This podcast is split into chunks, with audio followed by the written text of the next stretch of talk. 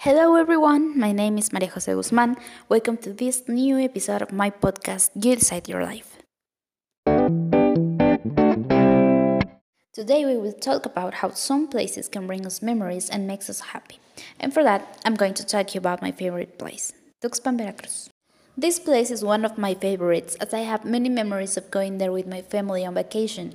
It is a very nice place, and more than anything, it is very close to my house, so moving there is not very complicated. It is located in the northern area of Huasteca in the state of Veracruz, and it has a tropical climate. There, you can rest quietly in a hotel, and in the morning, you can visit its beautiful beaches, which are one of the longest in the Gulf of Mexico with more than 40 kilometers of extension. I should also mention that I love this place because there you can enjoy a variety of typical dishes such as bocoles, dogfish bread, pipián enchiladas, and many more.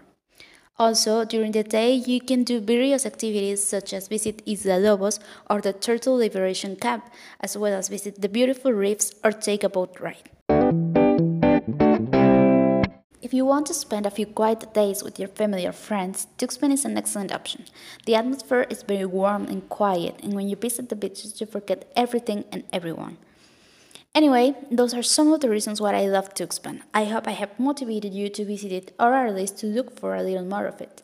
I'm sure you won't regret it. Thank you so much for listening and don't miss the next episode of You Decide Your Life.